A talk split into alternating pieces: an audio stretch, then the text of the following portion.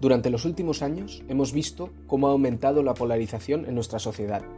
Ejemplos de esto son el 6 de enero del año pasado en Estados Unidos, el Brexit, la politización de todos los temas respectivos al COVID. Nos encontramos con sociedades cada vez más divididas y fuerzas políticas cada vez más divisivas.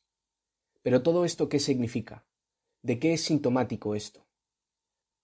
¿Está la democracia liberal, tal y como la conocemos, en decadencia? ¿Qué es lo que viene después de esto?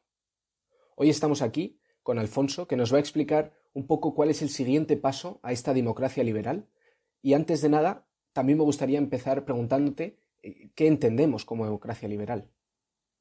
Pues eh, sí, Nico, eh, estoy aquí una, semana más, solo estoy yo. pues, pero es un, tema, es un tema interesante, ¿no? El del liberalismo y lo que viene después del liberalismo, o cuando muere el liberalismo, que no es necesariamente la dictadura, sino un estado intermedio que podemos llamar iliberal, un estado de iliberalismo. Pero antes de empezar a explicar qué es el iliberalismo, dónde está surgiendo y las consecuencias que tiene, empezamos, como dices, por qué es exactamente la democracia liberal. Bueno, pues entendemos la democracia liberal como la herencia política de la Ilustración, consolidada a lo largo del siglo XIX y que triunfó frente a sus rivales en el siglo XX, el fascismo durante la Segunda Guerra Mundial y el comunismo después de la Guerra Fría. ¿Qué compone la democracia liberal? Bueno, podríamos dar una lista muy larga de los componentes de lo que es la democracia liberal moderna, pero eh, en mi opinión se pueden resumir perfectamente en tres grandes pilares que sustentan todo lo demás. La economía mixta de mercado, la prevalencia de los derechos civiles por parte del Estado y la separación de poderes entre ejecutivo, legislativo y judicial. Entonces, vemos que este modelo de democracia triunfó eh, durante el siglo XX, eh, alcanzó su última victoria en la Guerra Fría, venciendo al comunismo, y desde 1990, desde el fin de la Guerra Fría, hemos visto que hay una expansión progresiva de la democracia liberal. Era un poco lo que Francis Fukuyama, que era un teórico americano muy importante, llamó el fin de la historia. Él pensaba que poco a poco todos los países iban a ir transitando hacia un sistema de democracia liberal y que esto acabaría con la guerra, con eh, la competencia económica, con todo lo que había hasta el momento llenado la historia eh, de la humanidad de conflicto. Hemos visto que eso no es así. Eh, la democracia liberal entra en un periodo expansivo en los 90 y principios de los 2000, pero la crisis financiera del 2008, que acarrea una crisis económica y social mundial, crea una enorme crisis del liberalismo y contribuye a la decadencia del sistema liberal. Entonces, podemos decir que todo este sistema que salió vencedor del siglo XX y que entra en el siglo XXI con mucha fuerza y, como pareciendo ser vencedor y que no hay nada más allá de él, eh, vemos que llega a un punto de crisis con la crisis de 2008. Exactamente. La crisis de 2008 eh, tiene una serie de consecuencias sociales y económicas, pero la básica, en mi opinión, el, el ethos de esta crisis es la decadencia de la clase media que era el pilar fundamental del sistema liberal, de la economía liberal y de la democracia liberal. Esta clase media, que había prosperado durante el siglo XX gracias a este sistema liberal, de pronto ve que este sistema le ha fallado. Por resumirlo de una forma muy sencilla, el problema fundamental de esta crisis de la clase media es que se da cuenta de que sus esfuerzos son en vano y de que seguramente las generaciones siguientes no vayan a vivir igual que las presentes. Y esto, por supuesto, lo que radica es en una crisis de confianza en el sistema, en las instituciones, tanto las políticas como las económicas. Porque hasta entonces, al menos dentro del sistema liberal, sí que venía siendo verdad esa frase que has dicho, de que las generaciones posteriores iban a vivir mejor que las anteriores. Claro, era, era, un poco el sueño con el que las generaciones europeas despertaron después de la Segunda Guerra Mundial. Venía un nuevo orden político y económico que fomentaría esta prosperidad. La generación que reconstruyó la Europa de después de la Segunda Guerra Mundial fueron los padres de la generación de los 50 y de los 60, que fueron los que fueron testigos del mayor crecimiento económico, del mayor crecimiento social e integración política en los 80 y 70. Y sin embargo, esa es la generación que tuvo hijos en los 80 y los 90, hijos que están padeciendo la crisis, que padecieron la crisis económica de 2008, ahora la crisis económica del COVID, y pierden la confianza en ese sistema que siempre les había acompañado. Y esto es un caldo de cultivo perfecto para que surjan nuevas inclinaciones que son contrarias al liberalismo y de las que se pueden nutrir movimientos políticos que abogan por el iliberalismo. Entonces, eh, a partir de la crisis del 2008, surgen estos movimientos políticos que dices que son los causantes, o no sé si causantes o consecuencias, o creadores del iliberalismo. ¿Y qué implica esto? ¿Y qué significa exactamente? Bueno, estos, digamos que los movimientos políticos que luego Mm, derivarán en iliberales, que ahora explicaremos lo que es el iliberalismo, se nutren un poco de las consecuencias de la crisis de 2008. Se nutren de esa falta de confianza en las instituciones liberales, de ese auge del identitarismo, esta idea de que vuelve, la, vuelve el grupo, ya no es el individuo, ya sea el grupo nacional, el grupo social. Se nutren de eso para llegar al poder, en la mayoría de los casos, con métodos populistas. Eh, aprovechan el desencanto, aprovechan eh, la desesperación para aglutinar un voto muy emocional y llegar al poder de forma democrática, claro, ¿no? Hemos visto el caso de Trump, por ejemplo, de, en Estados Unidos, de Salvini en, Italia, de Le Pen, quien no llegó eh, a la presidencia francesa pero estuvo muy cerca. Se nutren de todo lo causado por la crisis de 2008, de esa desafección hacia el liberalismo. Y una vez en el poder, lo que se produce es una regresión de lo liberal. Entonces, aquí es donde vemos un poco cómo surge el iliberalismo. El iliberalismo no es otra cosa que una regresión de lo liberal como si dijéramos que el liberalismo tradicional se atrofia, porque estos tres pilares de los que hablábamos al principio, economía mixta, eh, garantía de los derechos civiles y separación de poderes, se quiebran de alguna forma. ¿no? Y esto es lo que consolida que haya estados que no sean dictaduras, porque no son dictaduras de partido único ni autocráticas, pero que no son unas democracias liberales completas o que no tienen los estándares a los que antes estábamos acostumbrados. Esto es lo que podríamos llamar una democracia iliberal. ¿Y, algún ejemplo de, estos estados? Bueno, los estados iliberales ahora mismo están, en mi opinión, en consolidación, ¿no? No hay que, digamos, uno que sea perfectamente iliberal. Están en lo que se llama un proceso de transición, porque el, el iliberalismo no es tanto un estado final como un proceso de transición. ¿Y transición hacia dónde? Bueno, de transición hacia una forma política que no es la de la democracia liberal. Puede ser la de una dictadura de partido, puede ser la de una partitocracia, la de una oligarquía, eso ya es distinto. Pero el iliberalismo es ese ese momento de transición en el que la democracia empieza a perder sus facultades, en el que el liberalismo se atrofia. Y entonces, características de que este liberalismo se esté atrofiando, el ataque a la independencia de los tres poderes, eh, que el Estado empiece a entrometerse en la vida del ciudadano y a controlar demasiado al ciudadano. Ahora veremos unos ejemplos. Eh, la, la, construcción de un líder personalista, un líder fuerte que lidere al Estado y que no permita una transición de poder normal. O sea, todas estas cosas contribuyen al debilitamiento de la democracia. Todavía no vemos estados iliberales perfectos, pero sí vemos tendencias, más que ejemplos de, países iliberales. Se ven tendencias. ¿Y en qué países podemos ver estas tendencias? Pues mira, mm, por ejemplo, una tendencia iliberal clarísima ha sido la del ascenso de partidos nacional populistas por toda Europa. Desde el caso de Alternativa por Alemania, que era una extrema derecha antieuropeísta, al momento Brexit en el Reino Unido. Estos son casos de nacionalpopulismo que facilitan o hubieran facilitado, en el caso de Alemania no, pero en el caso del Reino Unido sí, que se transite hacia características más iliberales. Pongo el ejemplo del Brexit. El Brexit es un claro ejemplo de política iliberal. Un, recupera el Estado-nación frente al gran proyecto liberal que era la Unión Europea.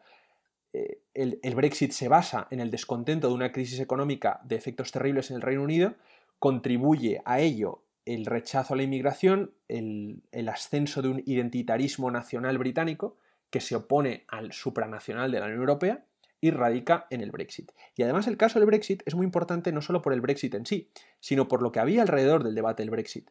En el 2016, el año del referéndum, la división no era tanto entre Brexiteers y Remainers, es que no había tanto una fuerza política que apostara por el Remain absoluto, estaba el Partido Conservador muy dominado por los Brexiteers y enfrente el Partido Laborista no defendía el Remain al 100%, porque en ese momento estaba controlado por Jeremy Corbyn, que era una izquierda muy reaccionaria, una izquierda muy liberal. Ese, por ejemplo, fue un momento en el que el Reino Unido, cuna de la democracia eh, constitucional moderna, estaba transitando un camino totalmente iliberal en ese sentido. Pero como digo, son tendencias. Estados Unidos ha sido otra gran tendencia iliberal durante la presidencia de Donald Trump, que culminó, como ha recordado al principio, con los sucesos del 6 de enero de 2020, donde se ponía en duda la propia, el propio funcionamiento de la democracia y se asaltaron las instituciones democráticas de Estados Unidos, en un claro ejemplo de golpe iliberal a la democracia americana. Claro, en el ejemplo del Brexit yo lo veo muy claro, como una polarización de partidos hace que no haya que ninguno de los dos lados defienda de manera completa la postura liberal que has dicho, que es estar del lado de la Unión Europea. Pero Hay otros casos en los que me pueden surgir algunas dudas. Por ejemplo, con el caso de Estados Unidos, al final Trump no ganó en las segundas elecciones. En el caso de Francia, Le Pen, que podría ser eh, un ejemplo de polarización, tampoco ganó en sus elecciones. Entonces, ¿podemos decir que hay un cierto retroceso o que este avance del iliberalismo no está siendo tan expansivo como se pensaba en un principio? Pues efectivamente podría parecerlo, pero hay indicios de que no es el caso. Aunque Macron ganara en 2017, aunque Biden haya ganado en 2020, aunque en Alemania se haya conformado un gobierno de centro-izquierda, aunque la Comisión Europea sea un pacto de eh, conservadores, liberales y socialdemócratas, el iliberalismo sigue muy, muy patente y además cobra muchísima fuerza. La cosa es que eh, los países que tuvieron una tendencia iliberal durante, el, pongamos, de los años 2015 a 2020, algunos de ellos no la han recorrido del todo, pero otros la están recorriendo de forma muy profunda. Es el caso, por ejemplo, de Hungría, la Hungría de Víctor Orbán, eh, Polonia, eh, los, países del grupo Visegrado dentro de la Unión Europea, ¿no? que son los países de, Europa del Este. Estos países... ¿Qué es, ¿Qué es exactamente e-, ese grupo, el grupo Visegrado? El grupo Visegrado es como una especie de grupo informal que aglutina a países de Europa del Este que son Hungría, Polonia, la República Checa y la República Eslovaca. Y entonces, en este, estos países forman parte de la Unión Europea, forman parte del bloque más occidental que puede existir, y sin embargo, dentro de la propia Unión Europea, reivindican muchísimo su condición nacional, rechazan lo que ellos denominan intervencionismo europeo, y además están aplicando una serie de políticas que, por ejemplo, atentan contra la separación de poderes, contra la libertad de prensa, contra la libertad de colectivos, que son claramente eh, características del iliberalismo. Otro caso, por ejemplo, Turquía. Turquía era un país que se consideraba occidental, miembro de la Alianza Atlántica. Sin embargo, eh, el actual presidente de Turquía, eh, Recep Tayyip Erdogan, está llevando a cabo una, centralización de su poder que lo está convirtiendo en un autócrata, en un autócrata más alineado con las grandes dictaduras del mundo, por ejemplo la rusa, que con el occidente al que al principio pertenecía. ¿no? Entonces, claro, no es que las tendencias iliberales cesen, en mi opinión, aumentan y además han incrementado a raíz de la pandemia del coronavirus, que esto es un tema yo creo que importante, porque países que antes no eran iliberales o no tenían tendencias iliberales, están empezando a adoptar lo que podemos llamar tics de iliberalismo. ¿Y algún ejemplo de estos países? ¿Cuál sería? Pues por ejemplo, recientemente hemos tenido unas noticias sorprendentes de Australia. El caso de, va más allá del caso de Djokovic y de que no le hayan dejado entrar por no estar vacunado o no. Pero Australia, por ejemplo, que es un país claramente de la órbita occidental, ha desarrollado una política contra el COVID de confinamiento, eh, un confinamiento totalmente eh, abrasivo de su población, impuesto a través de un control poblacional para nada propio de un, país occidental, donde tenías que... Eh, donde tenías que estar localizable, donde tenías que dar datos de tu, de tu situación, donde ahora, por ejemplo, a los no vacunados se les tiene confinados. O sea, el caso de Djokovic ha sido como una especie de eh, gota en un océano, ¿no? El caso, el caso de Australia es, es, muy severo. Pero no solo Australia, mucho más cerca de casa, recientemente ha sido una noticia internacional estas declaraciones de Macron, ¿no? Que han salido a la luz diciendo que para él la, la, población no vacunada francesa no cuenta como ciudadanos franceses porque los considera que están porque considera que están yendo contra el interés público. Yo no entraré en el debate de si uno se debe vacunar o no, me parece una decisión personal, pero el hecho de que un presidente de un Estado democrático se permita el lujo de decir que considera a una parte de la población ciudadanos y a otros no, el hecho de que el presidente de la, de que el presidente de la República Francesa directamente considere a parte de su población como falta de ciudadanía y se arrogue ese derecho a poder decidir entre quiénes son ciudadanos y quiénes no dependiendo de si se vacunan o no, me parece que es una involución democrática total. Estés a favor de la vacuna, en contra de la vacuna, eh, creas que haya que vacunarse o no. No puede ser en una democracia liberal como la francesa, sobre todo como la francesa, ¿no? Entonces, es el caso, me lo habíamos dicho, de que Macron había ganado a Le Pen. Bueno, sí, pero este ha sido un claro ejemplo de un tic iliberal por parte de Emmanuel Macron. Y, esto, veo los ejemplos que dices, pero a lo mejor a mí me sale pensar el que a lo mejor están simplemente eh, limitados al, entorno de la pandemia o a lo que estamos atravesando ahora mismo. Eh, pero ¿qué consecuencias puede tener esto? Bueno, aparte de que estén limitados al entorno de la pandemia, es eh, siempre un argumento peligroso, ¿no? Un slippery slope, como dicen los, los ingleses. Porque hoy puede ser el argumento, el contexto de la pandemia, pero mañana puede ser un contexto totalmente distinto. La gracia del Estado liberal es que es liberal en todos los contextos. En pandemia, en guerra, el Estado no puede intervenir en la vida del ciudadano de una forma abrasiva. Y entonces lo que estamos viendo un poco con el COVID es que ahora que ha pasado lo gordo de la pandemia, aún así los gobiernos son muy reacios a ceder de nuevo, eh, a ceder de nuevo en sus poderes. Han estado acostumbrados a un poder extraordinario por la causa terrible de la pandemia y ahora sin embargo parece que se ha quedado esa especie de, de, eco, de reflejo del poder arbitrario que se tuvo al principio de la pandemia y el caso de Macron es clarísimo, pero en España también hay casos así. Claro, esto eh, nos lleva un poco al debate que, tenemos día sí día también de, hasta dónde llega el límite de la libertad y de la seguridad, que pues un poco si están justificados estos poderes arbitrarios, como los has definido, de, los gobiernos en pos de la libertad, eh, digo, de la seguridad ciudadana. Claro, el Estado liberal tiene el monopolio de la fuerza porque para eso es un Estado, pero lo, peligroso es cuando ese monopolio se extiende más allá de las fronteras de los derechos civiles y de la propia separación de poderes en pos de un bien mayor. Un bien mayor nunca puede ser menos que la libertad de los ciudadanos. Esto es lo que llamamos un poco tics autoritarios. ¿no? Y esto lo estamos viendo también aquí en España. Estamos de camino a ser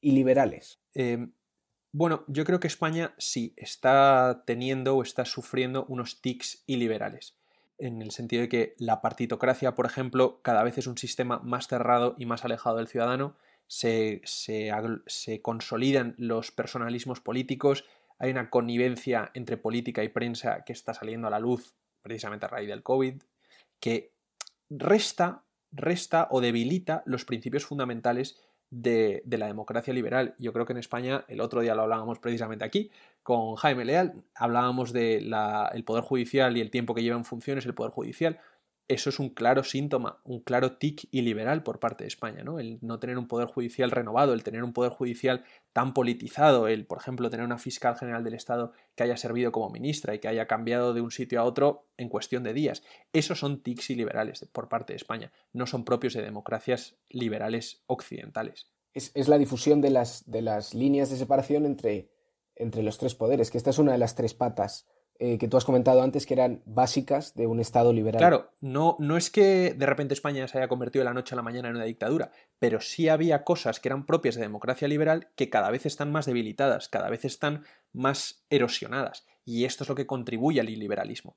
Entonces es por eso lo que decíamos que era un, proceso de transición. Entiendo entonces que estos tics, eh, como llamamos estos tics iliberales, se están dando cada vez con más asiduidad. Sí, sí, sí, sí, totalmente diría yo en todos los países de lo que era el occidente político. ¿Y, cuáles son, qué entendemos como las consecuencias de, seguir en este camino? Bueno, yo creo que estos tics y liberales, además, cuando tocan tan de cerca a países centrales del, orden liberal como Francia, España, Estados Unidos o el Reino Unido, lo que causa son fisuras dentro de lo que llamamos el orden liberal, que es lo que aglutina el occidente político, lo que lo que domina el mundo, el orden internacional que domina el mundo actualmente. ¿no? Son grietas, son fisuras. Entonces, eh, claro, cuando, cuando se prolongan en el tiempo tics liberales dentro de las democracias liberales, cuando el liberalismo empieza a atrofiarse desde dentro, se debilita el constructo del orden internacional. Y esto tiene una consecuencia clarísima. ¿Por qué ahora estamos hablando del ascenso de China, del regreso de Rusia al juego peligroso de potencias? ¿Por qué hablamos de que Estados Unidos y la Unión Europea no tienen una estrategia clara respecto a China, Rusia, India, las otras potencias que están surgiendo? Pues porque no tenemos una estrategia clara nosotros mismos, porque esa falta de claridad viene dada de una crisis interna. Entonces, no es solamente que Macron diga que no considera ciudadanos a los que no se vacunen, o que Australia imponga estos confinamientos abrasivos, o que la separación de poderes en España esté más debilitada, que en Estados Unidos se tome el Capitolio, no es, no es una cuestión interna, es que esto se refleja al mundo exterior. Esta es la propia fortaleza del orden internacional, esto es con lo que luchamos en la Guerra Fría, y este es un activo que estamos perdiendo, y lo estamos perdiendo porque se está rompiendo desde dentro. La, la democracia liberal, el orden liberal, está tan atacado por fuera, por las potencias autocráticas como Rusia o como China, como lo está por dentro, por la propia crisis que hay dentro del liberalismo. Y una cosa alimenta a la siguiente. Claro, estos problemas tanto internos como presiones externas, es, es, posible que nosotros lo veamos un poco lejano o no nos demos cuenta porque no somos conscientes de todo lo que ha costado llegar hasta este punto de democracia liberal. Y, y es posible que no lo apreciemos o que estos peligros nos resulten ciertamente etéreos o lejanos y desde luego es muy interesante que nos hayas traído este, estos desarrollos internacionales y, problemas que vemos ahora mismo con la democracia liberal. Pues eh, nada, encantado de traerlo, porque es que es verdad lo que dices, ¿no? Especialmente nuestra generación piensa que la democracia ha sido el sistema siempre y que la democracia liberal está garantizada. Pero mi opinión es que hay que defenderla todos los días. Pues nada, eh, muchísimas gracias, Alfonso. y nos vemos la semana que viene con un nuevo episodio. Y como siempre, si tenéis algún comentario, cualquier idea, podéis contactar con nosotros en nuestro correo, la torre del faro podcast, Bueno, pues nada, nos vemos la semana que viene con un tema nuevo.